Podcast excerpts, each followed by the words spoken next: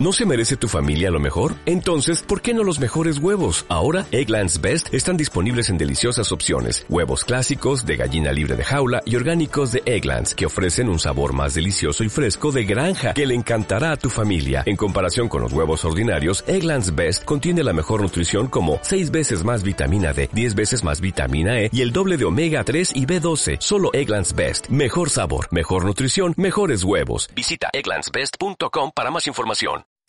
Crónicas de larga distancia. Revista 5w.com.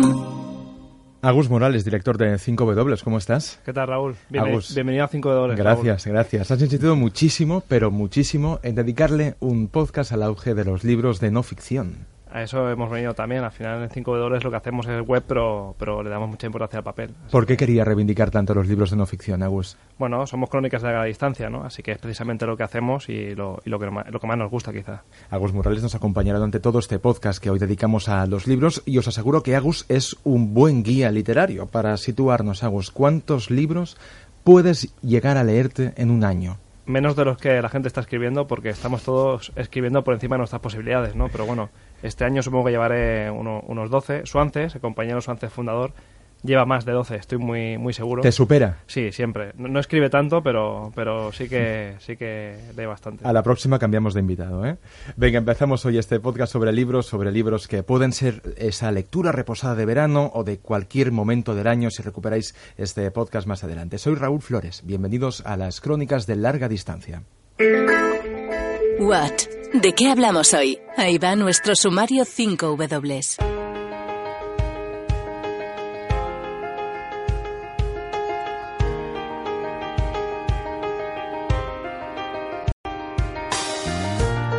Hoy dedicamos las 5 W al periodismo literario, a libros de no ficción, libros escritos sobre el terreno y que nos hablan de refugiados, de guerras, de historias olvidadas o de realidades silenciadas. Estarán con nosotros la triple A, la de Agus Morales, la de Aldecoa y la de Ahí estarán, que nos presentarán sus libros No somos refugiados, Hijos del Nilo y Oriente Medio, Oriente Roto. También escucharemos a otros autores que nos ayudarán a entender lo que pasa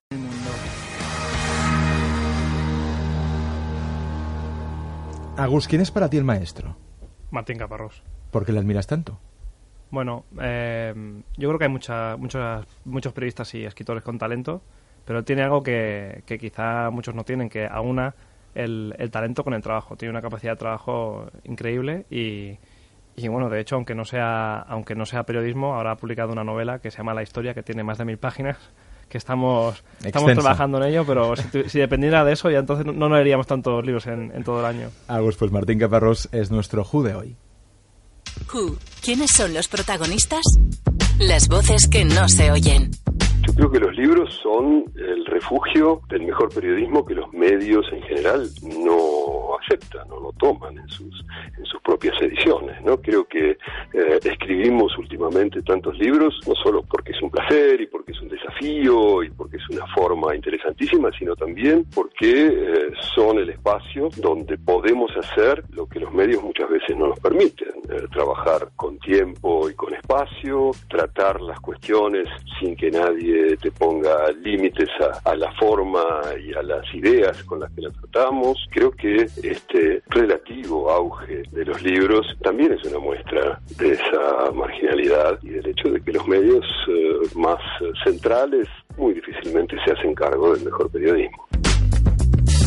Cuando escucho la palabra público en general saco mi revólver. ¿Qué es el público? Quiero decir, un libro exitosísimo, ¿cuántos ejemplares eh, puede llegar a, distribuir? ¿Qué son? Este, ¿100.000 ejemplares para un libro? Es un disparate, sucede una vez muy, muy, muy cada tanto.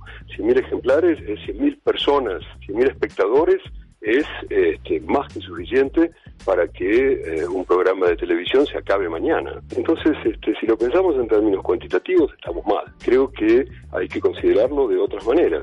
Yo he escrito algunos libros y nunca los hice pensando en qué iba a pasar con ellos después o qué era lo que el público iba a hacer con ellos. Me parece que lo que vale la pena es hacer lo que uno cree que quiere hacer, lo que debe hacer y los efectos son un problema ulterior que no nos toca tanto. Si uno hace lo que, lo que cree que debe hacer, ya es mucho más que suficiente. yo decía esto de que hay que, hay que escribir, lo digo, esto de que hay que escribir contra el público y lugar para el público, eh, un poco inspirado por esos lugares eh, extraordinarios de la vergüenza contemporánea que son las listas de más leídos de los grandes medios. Cuando uno se fija, cuando uno mira qué es lo que más se lee, eh, ve que en general es basura, o, tetas o chismes o un poco de deporte o algún gatito que se perdió por ahí. Si eso es lo que la mayoría quiere, no trabajemos para la mayoría. Quiero decir, es un peligro dejarse arrastrar por eso. Creo que somos periodistas porque creemos que tenemos alguna idea sobre qué es lo que vale la pena de ser contado. Parece que deberíamos seguir siendo fieles a esa idea y por eso yo he dicho últimamente que si, si alguna vez se dijo que periodismo es este, contar lo que alguien no quiere que se sepa, yo creo que cada vez más, visto lo visto, periodismo es contar lo que muchos no quieren saber. Realmente Caparrós se hace escuchar y está lleno de mensaje, Agus. Sí, eh, Crónicas de cada distancia, de hecho, el, lema también está en consonancia con uno de sus primeros libros. Y, bueno, lo que comentaba, yo creo que es una de las enfermedades del mundo contemporáneo, ¿no? que es el SEO. Eh, es una, la obsesión eh, prácticamente antihumanista que tenemos en muchas ocasiones, ¿no? de intentar llegar a, todos lados y, sin tener en cuenta lo más importante, el centro de, trabajo periodístico, también literario, que, debe ser la, obra en sí misma. Tú también sacas el revólver, como él decía, cuando se habla de público, cuando nos obsesionamos en cuantificarlo absolutamente todo. Eh, lo sacamos cada semana en, en, la web cuando publicamos reportajes como por ejemplo de Baluchistán, ¿no? cuanto, cuanto más lejano mejor. Tampoco hace falta hacer un, un planteamiento extremista, supongo, eh, pero sí que de alguna forma en muchas ocasiones lo que hacemos es, como, como dice él, explicar lo que hay mucha gente que no, que no quiere saber. ¿Qué nos recomiendas leer de Martín Caparrós? Todo, eh, pero quizá La Crónica es un buen libro que, que aúna muchas de, sus, de las crónicas que ha escrito durante su carrera profesional y, y a mí me gusta mucho también eh, El Hambre. Pues Agus, si te parece abrimos la asamblea de 5W, ¿sí? Adelante. Pues venga. Why para entender lo que pasa en el mundo. Asamblea 5W. Siempre tenemos invitados de lujo, pero hoy nos hace especial ilusión que compartan mesa tres socios fundadores de 5W. Agus, tú hablas de la triple A, ¿no? En realidad te debo desdecirme y yo creo que es la doble A, que es ahí estarán Aldecoa, que es lo que realmente ahora es. Y, y Agus también, ¿no? secundario. Yo creo que sí. Xavier Aldecua, periodista en África y autor de Hijos del Nilo, bienvenido, ¿cómo estás? ¿Qué tal? De secundario nada, eh, Agus triple A con todo el derecho. Sí, ¿no? Y Miquel Ayestarán es la tercera A. Miquel, periodista en Oriente Medio y autor de Oriente Medio, Oriente Roto, ¿cómo estás? Hola, ¿qué tal? ¿Qué tal? Miquel está por teléfono. ¿Dónde estás, Miquel? En Jerusalén. En Jerusalén, en tu campamento base, ¿eh? ¿Es casualidad o estaba pactado eso de publicar los tres a la vez? ¿Es marketing? ¿Es un feeling extremo? ¿Qué, es? Yo, yo, diría que casualidad. Al final, eh, cada uno iba con sus tempos. Incluso eh, Miquel y yo teníamos tempos diferentes de entrega. Eh, Agus eh, también. Yo creo que ha sido casi una casualidad que, que apareciéramos los tres en las librerías. Pero separan meses, ¿no? Sí, han sido consecutivos, de hecho, ¿no? Primero salió No somos refugiados, después eh, eh, Hijos de Nilo y finalmente Oriente Medio, Oriente Roto. Pero sí que ha estado escalonado, pero sí que ha coincidido en primavera-verano de 2017. ¿Qué crees, Miquel, que tienen en común vuestros libros? Bueno, eh, pues no sé, la verdad es que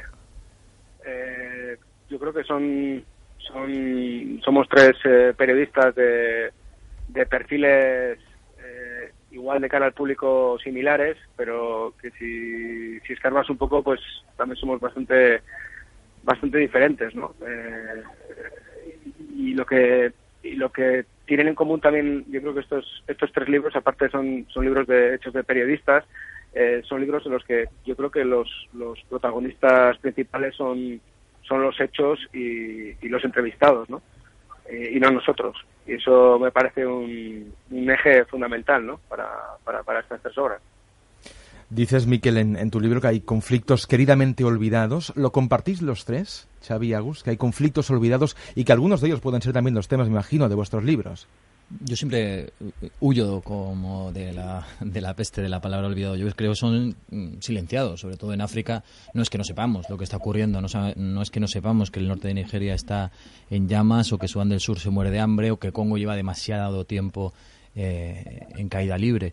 Eh, pero se escoge de explicar otras cosas. Y entonces eso no es un olvido. Nadie tiene culpa de olvidar algo, pero eh, yo prefiero mm, hablar de silencio porque si tú silencias algo es, tienes una responsabilidad en ese, en ese silencio. Así que sí que podemos ver que hay algunas cosas que se explican más y otras menos.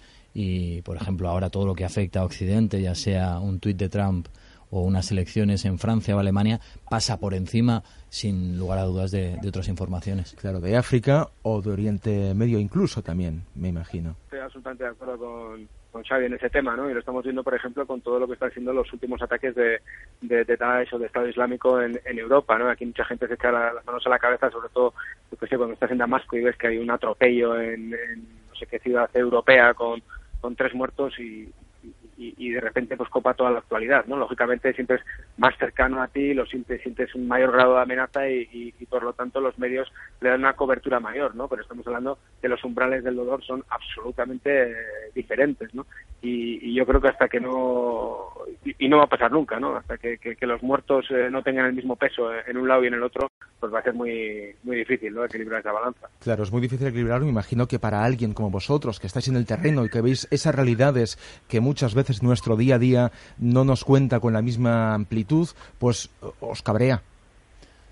Sí, sí que sí que da rabia, pero, pero en realidad también éramos conscientes antes de ir, no es que nos haya sorprendido.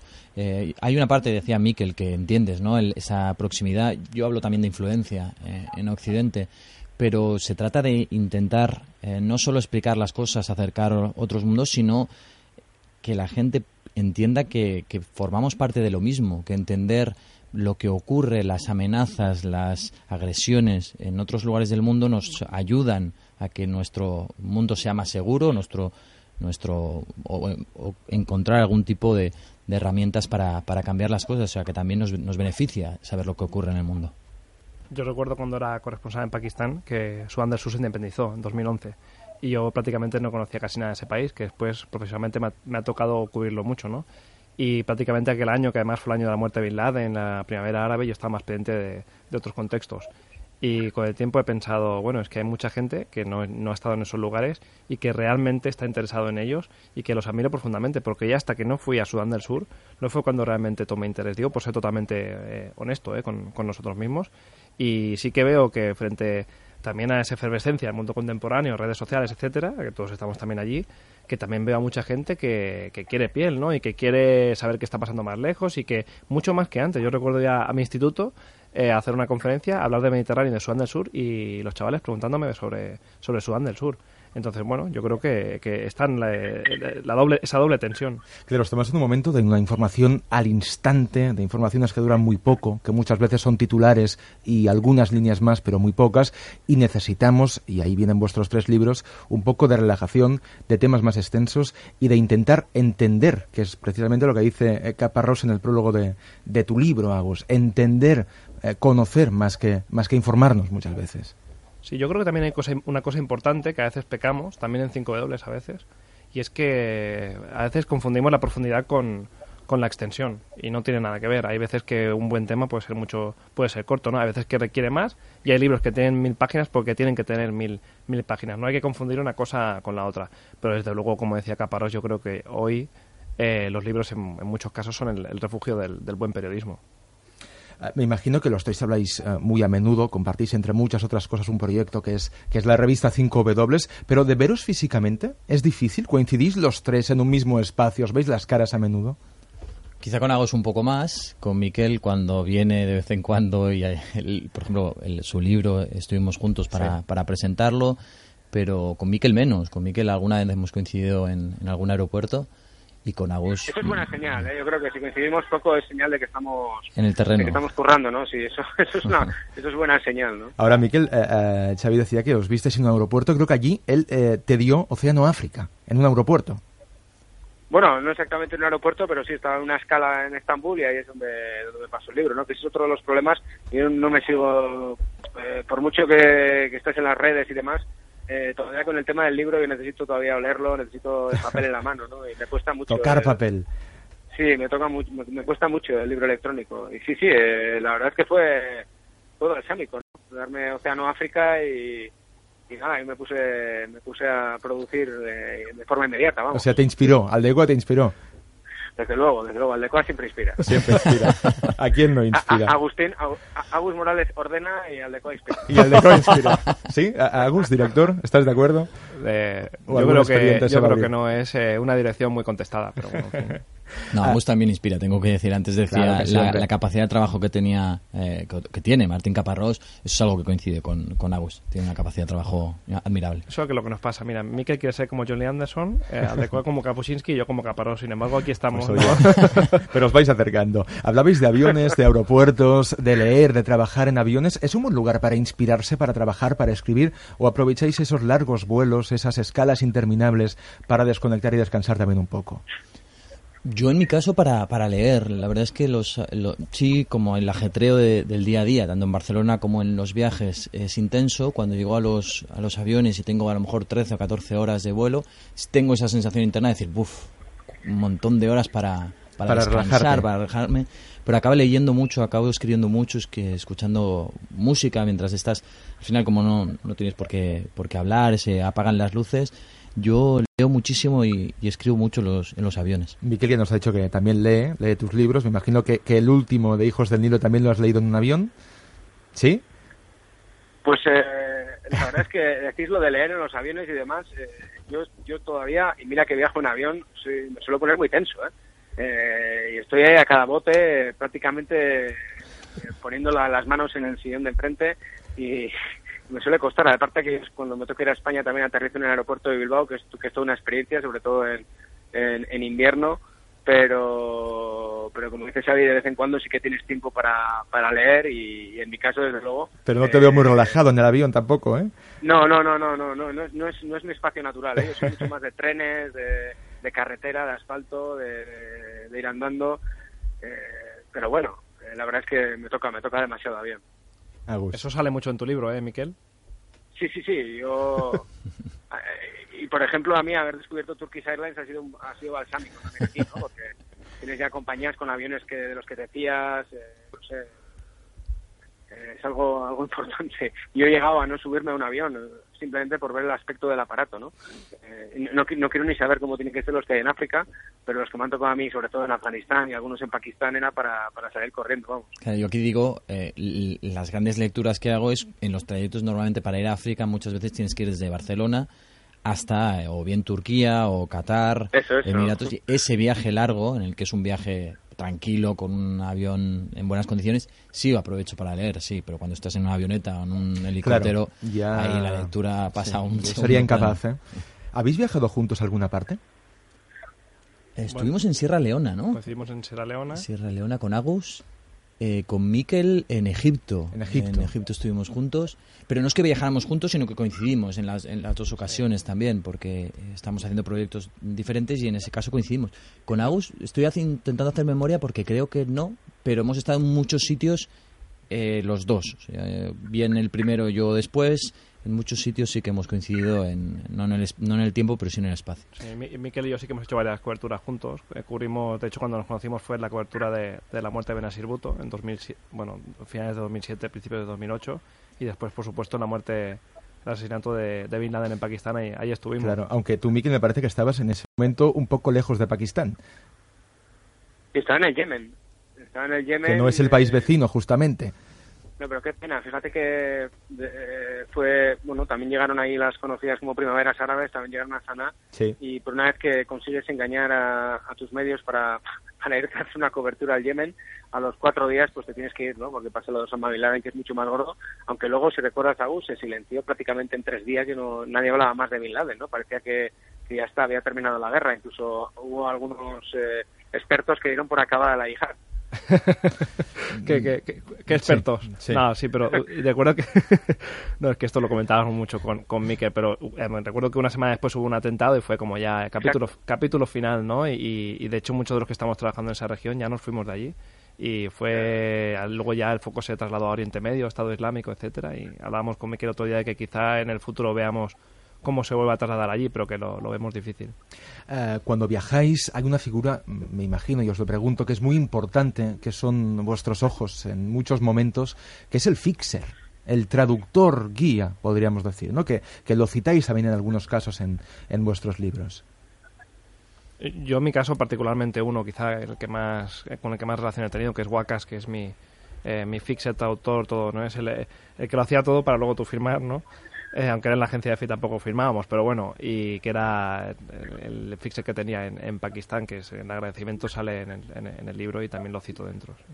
Y, y el otro tema es el fútbol que, creo que os ha abierto algunas puertas y os ha alargado y traído algunos buenos momentos. Esto es Aldecoa, ¿eh? Aldecoa. es el de la Real Sociedad, ¿no? Creo. No, no, yo, yo de la Real Sociedad nada. El de la Real Sociedad Parece que es el que está por teléfono. Del teléfono, no. Yo lo que, lo que me pasa muchas veces es el eh, cuando algún policía intenta pedirte un soborno, alguna frontera que se complica, en muchas ocasiones el tema del fútbol acaba saliendo y debo admitir y confesar que no he tenido problemas en cambiarme de chaqueta. Si, si veo que el policía es del Madrid, dice que Cristiano Ronaldo es el mejor y eso va a hacer que yo pase esa frontera, yo digo que Cristiano Ronaldo es el mejor y no tengo ningún Las problema. Las veces que, haga falta. ¿Y con la Real? ¿Miquel? Con la Real cuesta más. cuesta un, más. Es un trabajo de pedagogía auténtica, ¿no? Eh, pero poco a poco estamos haciendo estamos haciendo camino y tengo que decir que hace poco aquí en Jerusalén, incluso en, la tienda de foto con la que suelo trabajar para el material y demás, me han pedido una, una bufanda para ponerla. Con lo cual, eh, dentro de poco vamos a tener una, un comercio churiurdín aquí en el centro de, Jerusalén, que no es poca cosa. Pero yo debo decir que Miquel no solo va haciendo pedagogía, sino su insistencia está fuera de límites. Yo recuerdo en un bar de Egipto, en, en Cairo, cómo consiguió que todo el mundo de ese bar acabara viendo un partido de la Real Sociedad. Y celebrando los goles. Un partidazo. Yo ni recuerdo qué partido era, pero sí recuerdo a Miquel diciendo, no, a ver, al, al, dueño del local. Aquí no, la Real. Y el señor mirando ¿La Real la cara. ¿La Real el Real Madrid. No, no, la Real, la Real. Y todo el mundo acaba viendo el partido. O sea, que Miquel no solo hace pedagogía, sino que hace, hace militancia casi. Un buen embajador de, de la Real.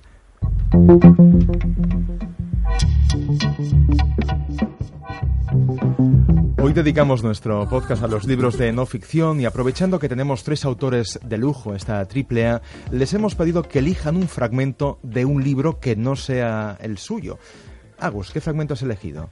He elegido un fragmento del, libro de Miquel Ayestarán, eh, Oriente Medio, Oriente Roto, eh, que dice lo siguiente. La guerra también se ve. Dos helicópteros casi se pueden tocar con la mano, sobre todo cuando los destellos de las bombas iluminan el cielo. La guerra se huele, el polvo, los escombros y un carro blindado arde y desprende una humareda gris y cálida que impregna el paseo marítimo de olor a chamuscado. La guerra se toca. Los vecinos de las casas se refugian rápidamente en los sótanos y unen sus manos sudorosas para darse ánimos. Y la guerra tiene sabor, sabor a fruto, el sabor agrio y empalagoso de los limones y los plátanos. ¿Por qué has elegido este fragmento, Agus? Bueno, si no me equivoco, fue, el, como él dice, el, su bautismo de fuego, fue la guerra del Líbano en 2006. Eh, y también eh, lo he elegido porque eh, Mikel tiene un estilo muy, muy honesto, muy directo eh, y, siempre mm, ha dicho, alguna vez ha dicho que se ha sentido o que se puede sentir incómodo con, con, con una vertiente más cercana al periodismo literario. Y aquí, y aquí sin embargo, lo vemos a todo gas, con una descripción de, de, la guerra con olor, con, eh, con piel, con eh, incluso frutos, ¿no? Y me, llamó la atención este fragmento. ¿Estás de acuerdo con la crítica, Miquel? Sí, sí, bueno, la verdad es que todo esto de, del periodismo literario a mí me parece una... Hemos tenido muchas conversaciones al respecto. Eh, no me siento muy identificado, la verdad. Sobre todo me considero más obrero del día a día, ¿no? Y estas pequeñas licencias que te puedes permitir de vez en cuando, la verdad es que también, ¿no? Pero pero no es lo que no es lo que me toca a mí cada día vamos. bueno bueno no sé si estarán los lectores muy de acuerdo con lo que dices ¿eh? yo creo que, que, como decía Gus está sobradamente bien bien resuelto ¿eh? el libro empieza en, en Irán Miquel y empieza con una pregunta que te formulas si yo solo estoy de vacaciones ¿por qué tendría que ir a una ciudad recién arrasada por un terremoto? ¿qué te respondiste? Bueno, ya viste, la respuesta fue meterme en el primer avión y volar para ahí, ¿no? y un libro entero. Meses antes había estado seis meses antes en, esa misma ciudad y tenía una curiosidad tremenda, ¿no? Por, ver cómo se había quedado. Era un, sitio de estos de, película, ¿no? De, película de ciencia ficción, un castillo de arena en mitad del desierto, una fortaleza de adobe preciosa y, después de un terremoto así, pues, pues quería ver cómo había quedado, ¿no? Eh, sabía que, que, lo, que me iba a encontrar no solamente era destrucción, sino que las cifras de muertos eran brutales, eran prácticamente 30.000 muertos y, y bueno, la verdad es que tuve tuve la suerte y, la fortuna de haber ido, ¿no? Porque lo que fue un, terremoto terrible, a la vez fue un terremoto personal para mí, en mi cabeza y, en mi corazón. Y, desde entonces es cuando me empecé a, hacer demasiadas preguntas y sobre todo qué coño estaba haciendo yo en, un, en el periódico en el que estaba y por qué no, por qué no me iba por ahí, ¿no? Y ese terremoto fue, la verdad es que fue, fue muy importante. Ahí empezó todo. Sí, sí, desde luego, ahí empezó todo y a partir de ahí, pues, bueno, antes había hecho muchísimos viajes de, mochila, ¿no? Pero luego es muy difícil dar ese, ese salto, digamos, del viaje a poder, al periodismo y después a intentar vivir de eso, que es la, que es la máxima al final que, que tienes que encontrar, ¿no? O sea, tienes que dar con, con la tecla que te permita vivir de esto. Claro. Eh, el libro escrito en primera persona es la crónica de tus vivencias todos estos años, con capítulos para 11 países, para una ciudad, la tuya, diría Jerusalén, para refugiados y también para el califato. Sí, como dice Agus, me gustó mucho cuando me dijo que era un poco la, crónica de mis crónicas, ¿no? Es lo que, lo que yo creo que, que intentaba hacer y como dices eh, escribir en primera persona y en presente pues tampoco era no es nada no es nada sencillo cuando sobre todo estás acostumbrado a escribir en tercera persona y en pasado no que es lo que hacemos todos los días y de repente verte ahí, verte tan expuesto, tan expuesto tú yo, es, la verdad es que a veces a mí desde luego me da bastante pudor. Miquel, tú has elegido un fragmento del libro Hijos del Nilo, de Xavier Aldecoa. Sí, sí, estamos ahí con el libro de Aldecoa a tope. a ver, te escuchamos con tu lectura del fragmento. No me acuerdo del primer hombre que maté, pero recuerdo bien la primera vez que corté una pierna, habían encontrado a un hombre en bicicleta. Si llevaba una bicicleta, quería decir que era de la inteligencia, un informante, porque la usaba para moverse rápido. El hombre estaba sentado frente a dos oficiales. Me dieron una hacha muy afilada y ligera. Me ordenaron que le cortara la pierna. Y para sobrevivir debía hacerlo. Así que lo hice. Fueron cuatro golpes. Chac, chac, chac, hasta que la pierna estaba fuera. No murió. Nadie se muere porque le corten las piernas o las manos. Lo dejamos allí, en medio del camino, para que otros lo encontraran. Así la gente recibía el mensaje. Por la noche no pude comer. Recordaba cómo la sangre me había salpicado. Aquella primera vez no es fácil para mí. Pensaba, eh, esta es ahora mi vida. ¿Qué puedo hacer? No hay salida. Hay que hacerlo para sobrevivir. Intentaba pensar cosas así. ¿Qué es lo que más te ha atrapado, Miquel, del libro de Aldecoa? No, no, es atraparte, es lo que es lo que decíamos antes de los umbrales del dolor, ¿no? Es que es que es que joder, es que estamos hablando, es que lees este tipo de cosas y, y, esto, eh, o sea, la realidad es muchísimo peor que, que, las películas, ¿no? Y encima es que está pasando cada día, o sea, esto no es una cosa que, que, es una cosa del pasado, eh, que parece que estamos hablando de la Edad Media, ¿no? Esto está pasando hoy en día y, y, tenemos a, estos supervivientes de, que han hecho este tipo de, cosas que te las están contando en, primera persona y en directo, ¿no? Y tienes a su vez a, la víctima con la que puedes hablar, a la que también le han cortado la pierna, y dices, joder, es que está aquí al lado, es que está aquí al lado. Y está aquí al lado, Xavi. Está aquí al lado, estaba... Eh, además, hace mucho, mucho tiempo estuve más de dos horas y media hablando con este chico. Antes Miquel decía que los tres libros, aparte de estar hechos por periodistas, tienen algo más en común, que es las otras personas que les dan voz. Este capítulo justo de, de Hijos del Nilo es de manera eh, transparente eso, porque yo no hablo. De hecho, hago una pequeña introducción y es un capítulo entero en el que, eh, en este caso, Mos es un chico que fue secuestrado por, por una, un grupo rebelde del norte de Uganda Mm, me explicó me explicó lo que le había pasado. A veces decimos que el periodismo es más fácil de lo que parece, simplemente dar voz a los demás. En este caso es sin duda también un homenaje a, a Svetlana Alexievich, la, la Nobel de Literatura, que lo hace mucho, ¿no? El dar la voz y a muy los bien, demás. Y muy bien. Has escrito ya dos libros, Xavi, que han llegado a muchísima gente. ¿Cómo lo haces para encontrar ese equilibrio entre el gran público, que lo alcanzas y, lo alcanzas eh, con muchas ediciones de cada libro que ya, que ya tienes, pero además ese contexto esos detalles, esa profundidad. Es que yo no, lo de que se vendan o se, lean no es algo que esté en mi mano. Yo, de verdad que yo hago el trabajo todo lo mm, pues honesto que puedo, intento que se entienda, eh, intento no, no dármelas de que sé algo. Lo que me interesa a mí es que el lector lo entienda. y cuando hablo con cuando, hablo con el lector en este caso pienso que el lector puede ser mi hermano pequeño puede ser mi abuela o puede ser alguien interesado de antes en ese en ese contexto después que se vendan o no es algo que no está en mi mano y yo estoy súper agradecido y encantado y sorprendido pero yo al final lo que tengo que hacer es mi trabajo lo mejor que pueda y lo haces, ¿eh? y lo haces. ¿Ha cambiado de alguna manera tu forma de contar África desde un libro, desde ese Océano África al actual, a Hijos del Nilo? Mm, bueno, sí que intentas cuidar cada vez más eh, pues la forma y cómo, cómo escribirlo, el disfrutarlo más. El primero también quizá tenía más el peso de, de que era el, el, primero y demás. El segundo he intentado disfrutarlo, pese a que hay algunas escenas muy complicadas, pero el proceso disfrutarlo.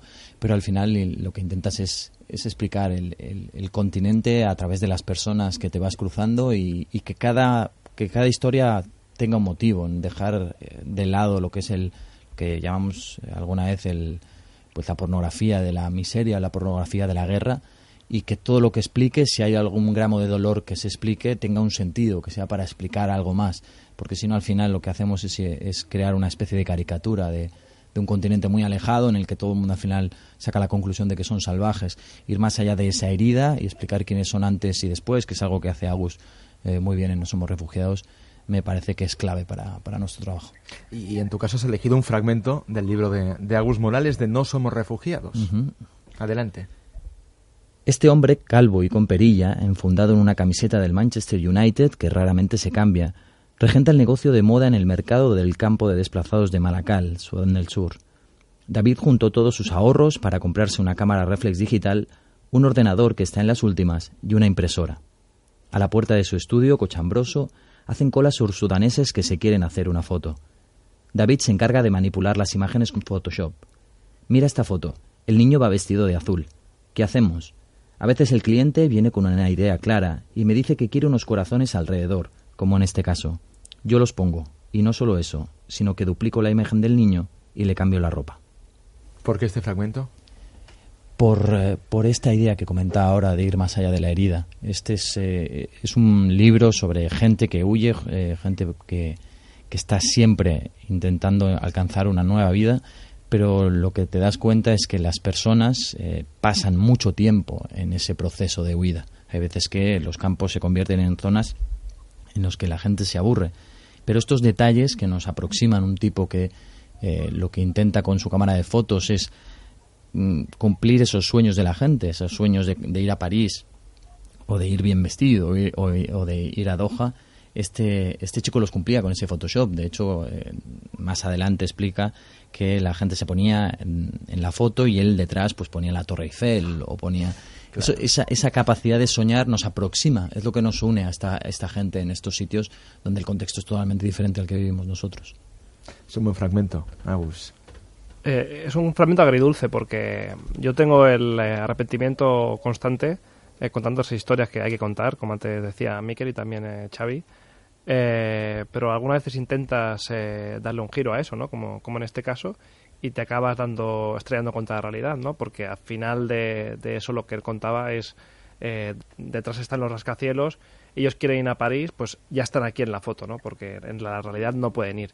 Y te acabas estrellando, contra eso. Pero sí que pienso que, que hay, hay algo que estamos haciendo mal. Porque em, no sé si es la forma de contarlo, las cosas que elegimos. No sé si caemos, esto lo dice mucho Plásticas y a Planas, en el patetismo romántico a veces, de, de mostrar quizás la cara más fea de, de, de, cualquier parte del mundo. Pero algo estamos haciendo mal para, para que cosas tan importantes no, no, no, no generen interés. ¿Por qué dices que no son refugiados? Eh, bueno, no son refugiados porque me di cuenta de que esa era mi pregunta inicial, quiénes son los refugiados, y, al final, después de, de 200 entrevistas y de empezar a escribir el libro, me di cuenta de que la mayoría, pues, o no habían recibido el asilo, o no habían salido de su país, y que por lo tanto no, no eran refugiados, sino que refugiado era prácticamente una, una palabra de consumo occidental. Al principio del podcast escuchábamos a Martín Caparrós decir que los libros son el refugio del buen periodismo.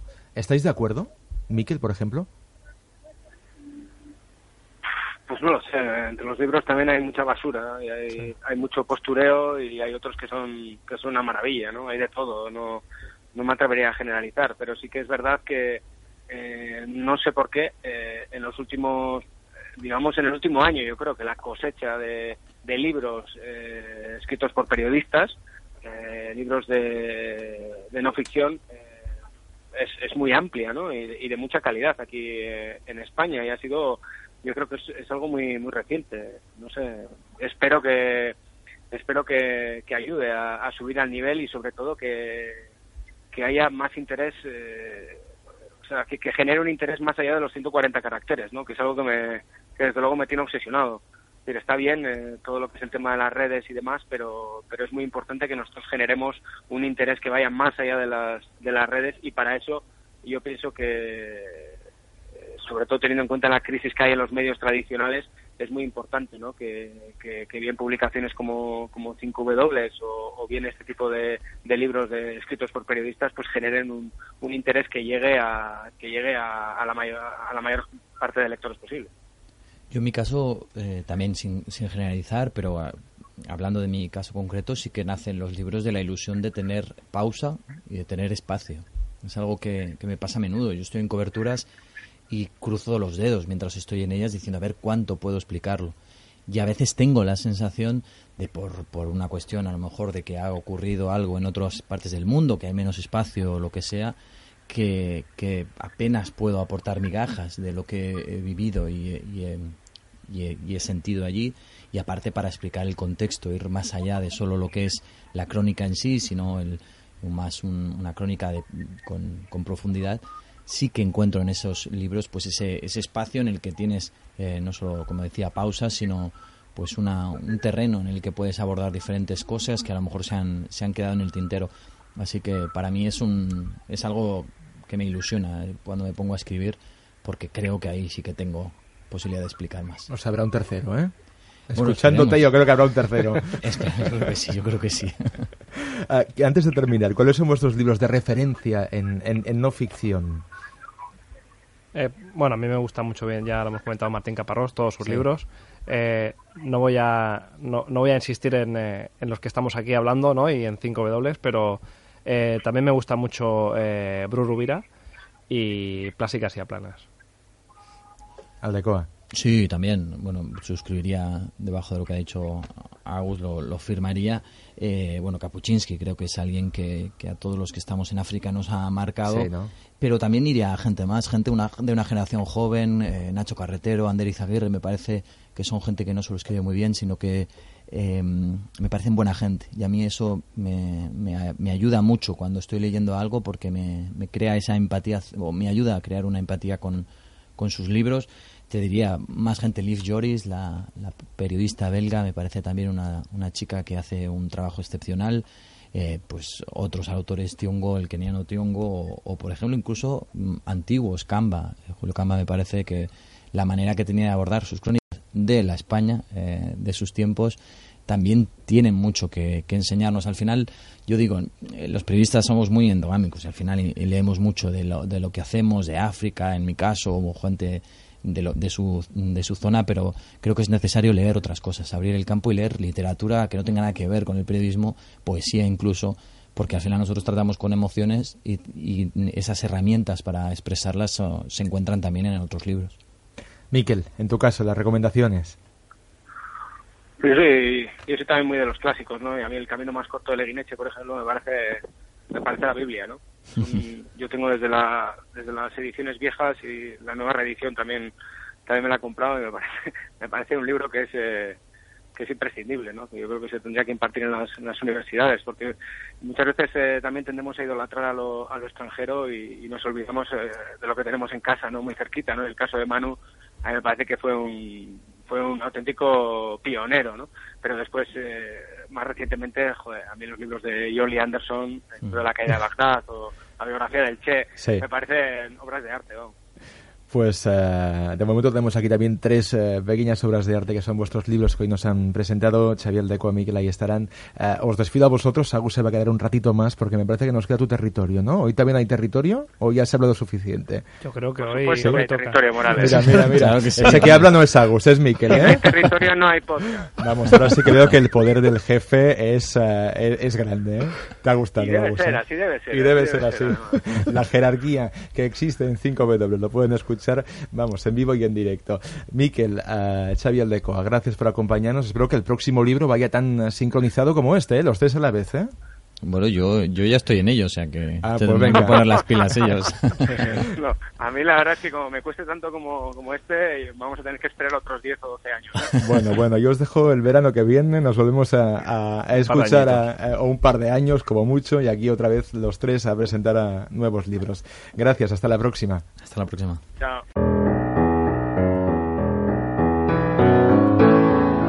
Where? ¿Dónde se esconde la noticia? Viajamos a Más de 65 millones de personas, casi el 1% de la población se hallan desplazadas a causa de la violencia. Son 300.000 más que el año anterior, según el informe anual de ACNUR con datos de 2016. Con estas cifras no es de extrañar que hablemos de refugiados o de personas en busca de refugio. De ellos nos habla Agus Morales en su libro, pero también dos libros más que os queremos recomendar, libros sobre refugiados y también sobre migrantes. De estos últimos va Me llamo Adu, del periodista Nicolás Castellano.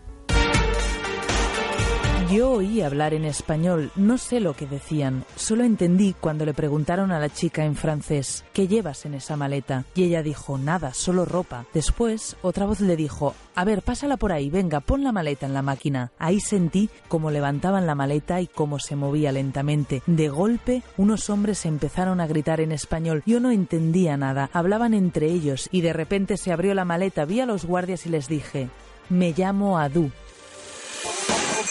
Adu Neri Guatará es un niño que ahora tiene 10 años y a los 8 apareció el 7 de mayo de 2015 en el escáner de la frontera del Tarajal, esa frontera mítica del 7 de febrero de 2014 en la que murieron 15 personas por efecto del uso de material antidisturbios por la Guardia Civil. Eh, Adu apareció allí a las 2 y 7 minutos de la mañana, su imagen, una especie de muñeco dentro de, de una maleta en el escáner, una imagen nunca vista en ningún sitio del mundo. Y por eso dio la vuelta al mundo. Claro, yo como reportero estuve cubriendo todos los detalles de la noticia, fui de los primeros periodistas en contactar con la madre y en explicarle en francés lo que le había pasado a su hijo y a su marido porque ella no, no lo sabía, no entendía muy bien qué estaba pasando, no hablaba español. Y me desplacé a Ceuta en varias ocasiones, conocí a la madre, vi el primer encuentro de la madre con el niño que fue muy emocionante. Y ese seguimiento continuo de la historia y publicándolo en la cadena serie, en la página web, fue lo que hizo que que desde Planeta, una editora que escucha la radio, me contactara porque quería que todo lo que estaba contando en la radio eh, lo transformáramos en un libro con más lujo de detalle. Merecía ser explicada más allá de, del momento puntual, de este periodismo que bebe de la emergencia o de la urgencia y que cuenta su historia durante quizás dos, tres días, una semana y luego desaparece. ¿no? Es una historia que reúne todos los elementos paradigmáticos de la violencia legislativa con la que tratamos a los inmigrantes. No solo les ponemos muros para que se estrellen, para que mueran intentando llegar a Europa, sino una vez que están aquí, también les condenamos al sufrimiento, a las familias separadas. O sea que al final la historia de Adu eh, no solo sirve para hablar de viajes dramáticos hacia España, hacia Europa, sino que sirve para reflejar la violencia legislativa con la que lo tratamos. Lo que desgraciadamente se ha convertido en común y lo que hemos aceptado desde mi punto de vista de manera poco consciente es que las fronteras siguen separando familias. Hay, por desgracia, muchas fronteras que separan familias todavía y no solo fronteras europeas, porque los refugiados están por todo el mundo. Otro libro que os queremos recomendar es Refugiados, de la periodista Pilar Cebrián. Cuenta tres historias de personas que volvieron a empezar. Tres historias que cuentan etapas distintas del proceso migratorio. Aquí la idea del libro eh, siempre fue dejarles hablar a ellos. Siempre pensé que el tema de los refugiados es un tema complejo, que se puede enfocar desde muchas perspectivas, pero quizá lo más interesante es saber eso, qué es lo que dicen ellos, qué es lo que han vivido ellos, qué es lo que piensan y lo que opinan ellos. El libro se enfoca en tres historias diferentes, en concreto en el caso sirio, son tres refugiados sirios y cada uno de ellos está en un, en un sitio diferente del proceso migratorio. Uno está en la frontera con Turquía, otro está en las que son las localidades donde, desde donde parten hacia Europa, y otro es una historia de cómo llegan hasta Europa. Quizá la parte más larga y en la que más se detienen libros en este viaje, y ahí se explica un poco pues eh, todo ese viaje que, que realizan este grupo de amigos hasta llegar a Suecia, desde, desde las costas de Turquía, desde Izmir hasta Suecia. La segunda historia se produce en la frontera con Siria, son aquellos que, no, mientras que los refugiados que se van y deciden dejarlo todo para marcharse a Europa, son aquellos que están más centrados en el futuro. Esta segunda historia son aquellos que están centrados y toda su vida gira en torno al pasado. Es decir, no quieren olvidar la guerra, no quieren olvidar su país y se resisten a empezar una nueva nueva vida. Y la última es aquellos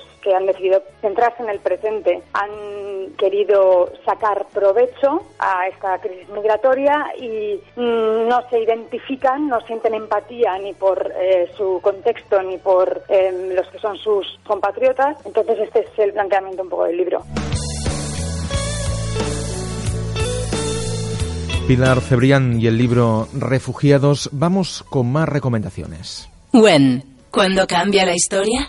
Agus, el yihadismo centra parte de la actualidad y es clave, como no, para entender lo que está ocurriendo en países mm, tan claves también como Siria e Irak. Y fruto de ello, la, la publicación de, de, muchos libros que, que ahora vamos a comentar. Ahí va uno de ellos. Alexandra Gil. En el vientre de la yihad.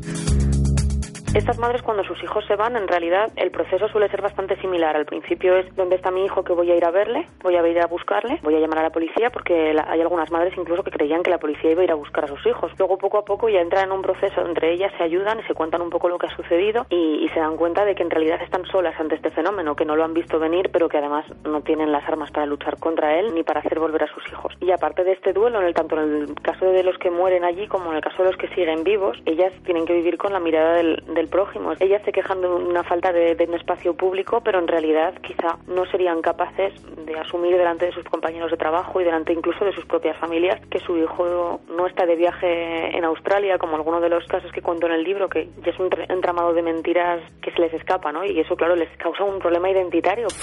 Hace casi un año que no tengo noticias suyas, no supe salvar a mi hija. Si hablando de esto puedo evitar que un joven, un solo joven, se vaya a Siria, estoy salvando un poco de mi nora. Pero la verdad, la mía, es que las madres que compartimos esta batalla vivimos muy solas en nuestra tristeza y encerradas en un sufrimiento continuo. Yo suelo pensar que podemos darnos compañía en todas las asociaciones del mundo, hacer mil cosas para ocupar nuestro tiempo, pero cuando vuelves a tu casa, el dolor está ahí, esperándote.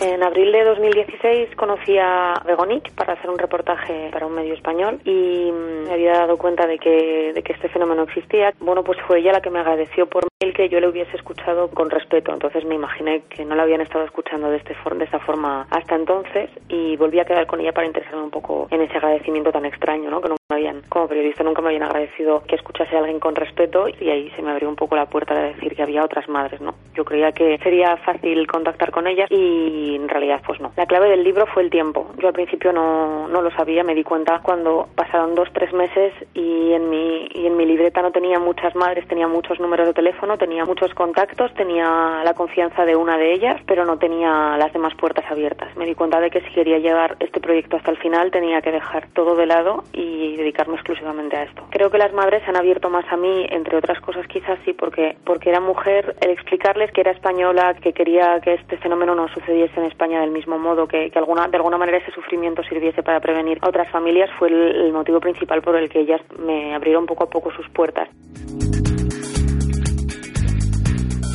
Alexandra Gil y su libro El vientre de la yihad. Del yihadismo también hablan Mónica García Prieto y Javier Espinosa en su libro La semilla del odio de la invasión de Irak al surgimiento de ISIS. Nuria Jar habló con ellos después de la presentación del libro en Barcelona. Mónica decía que no es un libro escrito con prisas. Empezáis con un primer viaje en 2002. Hay allí una década de viajes constantes para explicar lo que está pasando. A nosotros nos había impresionado la guerra de Irak, era una guerra muy brutal, muy cruel, muy destructiva, pero el impacto que tiene tanto a nivel regional, tanto a nivel mundial, porque claro, el Estado Islámico proviene de esa, de esa invasión incluso a nivel de nuestra propia profesión, cómo cambia el periodismo de forma radical. Eso no lo comprendemos a posteriori hasta que nos damos cuenta de que todo lo que está pasando es una consecuencia directa de lo que acabamos de ver. Entonces decidimos que evidentemente hay que dejar legado sobre eso, por lo menos para que la gente que lo lea diga, no pueda decir no lo sabíamos, sí lo sabías, esto es lo que ha pasado y lo que está ocurriendo ahora es consecuencia de eso. ¿no? Tú has dicho también que este libro es un ejercicio o una lucha contra la desmemoria. Hombre, porque la gente se olvida de que hubo unas responsables de, de este tipo de acciones, ¿no? Una gente que fue responsable de una acción cri no criminal, pero por lo menos ilegal, que debería ser juzgada por un tribunal internacional y que se llama Tony Blair, que se llama George Bush y que se llama José María Aznar y que da lugar a una impunidad que todavía no se ha juzgado, nadie ha sido responsable por lo que ha ocurrido ahora. O sea, nadie es responsable de los muertos que ha habido en Irak, ni tan siquiera de la inseguridad que vivimos hoy en día. Y son esas tres personas que, que, que dan pábulo a esa invasión ilegal no queremos que se olvide eso. No sé si se hará algo o no se hará nada, pero por lo menos que la gente no olvide que hay unos responsables de lo que nos está pasando ahora. Y tienen nombres y apellidos. Aparte de este ejercicio de memoria, en este libro también hay contexto que nos explica la semilla del odio, es decir, el surgimiento del Estado Islámico, la crisis de los refugiados. Sí, evidentemente todo lo que estamos viviendo hoy, eso, refugiados, radicalismo, fundamentalismo, procede de lo que pasa en Irak. Irak es una, abre una caja de Pandora que cambia la, geoestrategia de Oriente Próximo, cambia el periodismo, cambia el, entorno de, de todo lo que es Oriente Próximo y todo se gesta ahí, o sea, en ese caldo de cultivo de caos y de anarquía que da paso a que aparezca el caos, la anarquía y el Estado Islámico.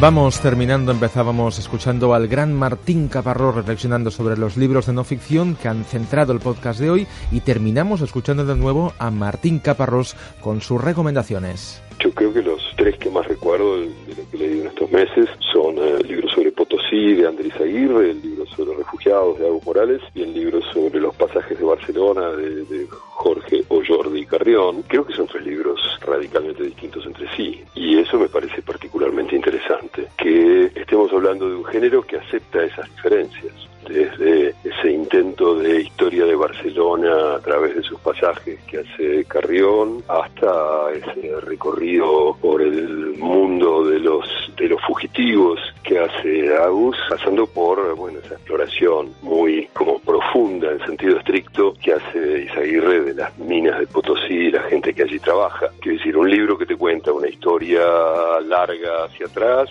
un libro que recorre muchas fronteras, un libro que se interna en el presente de un lugar. Son puntos de vista totalmente distintos y relatos, eh, textos totalmente construidos de formas totalmente distintas y sin embargo eh, confluyen en este espacio, donde también confluyen, supongo, no los leí todavía, los libros de, de Xavi Aldecoa sobre, sobre el Nilo o, el de Miquel Ayestarán sobre el conflicto en Oriente Medio. Agus Morales, ¿añadirías alguna recomendación más a lo que ha dicho ahora tu maestro? Es que ha habido tantas novedades, ¿no? Tenemos el de Pilar Requena, La potencia reticente, que es sobre Alemania, el de Catalina Gallá, El maestro espejo, y por supuesto el bestseller de Antonio Pampliega en, en La oscuridad. Eh, y también eh, de Bru Rubira, El mapa del mundo de nuestras vidas, que es una reedición de, un libro que publicó hace, hace unos años. Quiero aclarar que la mayoría, 99% de los libros de los que hemos hablado, son de publicación este año, porque si tuviéramos que hablar de unos que van más atrás, eh, tenemos a autores que, son, que nos gustan mucho, como June Fernández, Alberto Arce, Oscar Martínez, el mismo Plásicas y Aplanas, de que hablábamos antes, y por supuesto Leila Guerriero, o si vamos ya a los a históricos e históricas, Joan Didion, Guy Talís, eh, necesitaríamos otro podcast. Pues, pues llegará otro podcast, seguramente de, de, de libros y, y, además ahora en verano que apetece todavía más leer y, y aprender durante estos meses que para muchos son de descanso. Nos queda alguna cosa, creo que el territorio Morales, ¿no? Al final había territorio Morales, ¿no? Yo creo que hoy es pertinente, ya has escuchado a Miquel. Pues venga, lo que tú digas. Territorio Morales.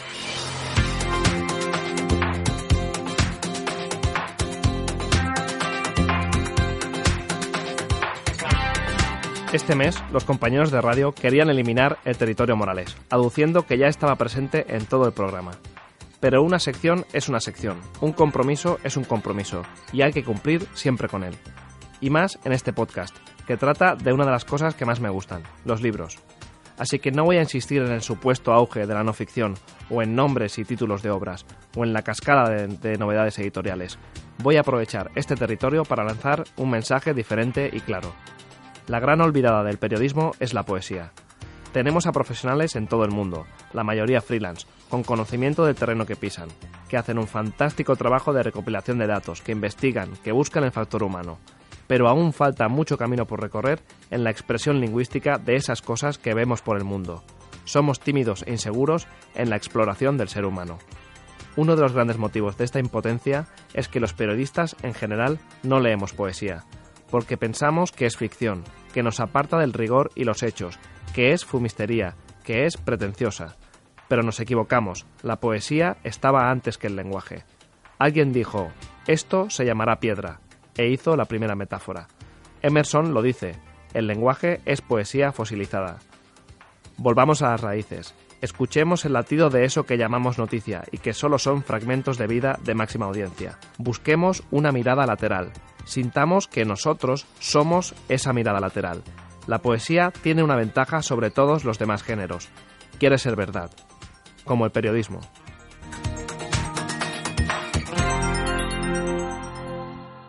Agus, ¿descansarás en algún momento este verano? Eh, nos vamos a la India. Eh, esta- a leer cosas serias, no como, no como lo que hemos comentado ahora, a leer poesía de Rabindranath Tagore y a, un poco a, a explorar el mundo. Pues eh, seguiremos lo que escribas desde la India. A ver, a ver, Porque a- seguro que no vas a hacer turismo en la India. Algo caerá. Algo que era. Seguro. Disfruta y nos escuchamos de nuevo en, en septiembre. Antes de terminar, como siempre, hablamos del socio de 5W.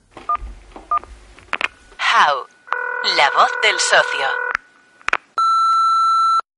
thank you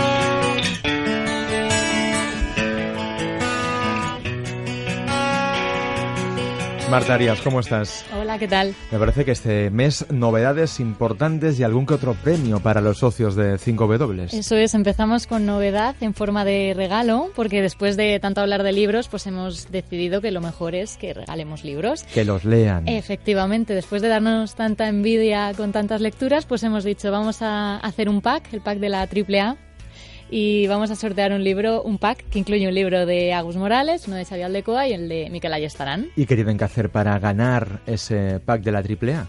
Pues es muy fácil. Lo que queremos es que, que los lectores nos cuenten, bueno, nos muestren cómo pasan un verano con 5W. Queremos que nos den envidia. Entonces lo que tienen que hacer es una foto con la revista de 5W, con la primera o la segunda, eh, desde la playa a la montaña, en una terraza, que nos Estén pongan los dientes estén, largos, exacto. eso es, eh, y la suban a Facebook, Twitter o Instagram con el hashtag verano 5W, el 5 y la W. Y, y ya está, y entre todos sortearemos el pack. Tienen hasta el 31 de julio para participar y en agosto diremos quién es el ganador o ganadora. O sea, todo el mes de julio para mandarnos esa fotografía eh, leyendo algunos de las revistas de, de 5W para ganar ese pack de la triple del Eso. que hoy hemos hablado. Eso es. Creo además que pueden todavía los eh, socios eh, y no socios tener alguna de esas ofertas brillantes que, que ofrece Revista 5W. Sí, porque sorteamos un pack, pero bueno, al que no le toque también hay opciones facilitas en la web. Tenemos los packs veraniegos. eh, que los Porque le toca, perdona, solo a uno. Claro, solamente toca un pack, hay que currarse Una la foto.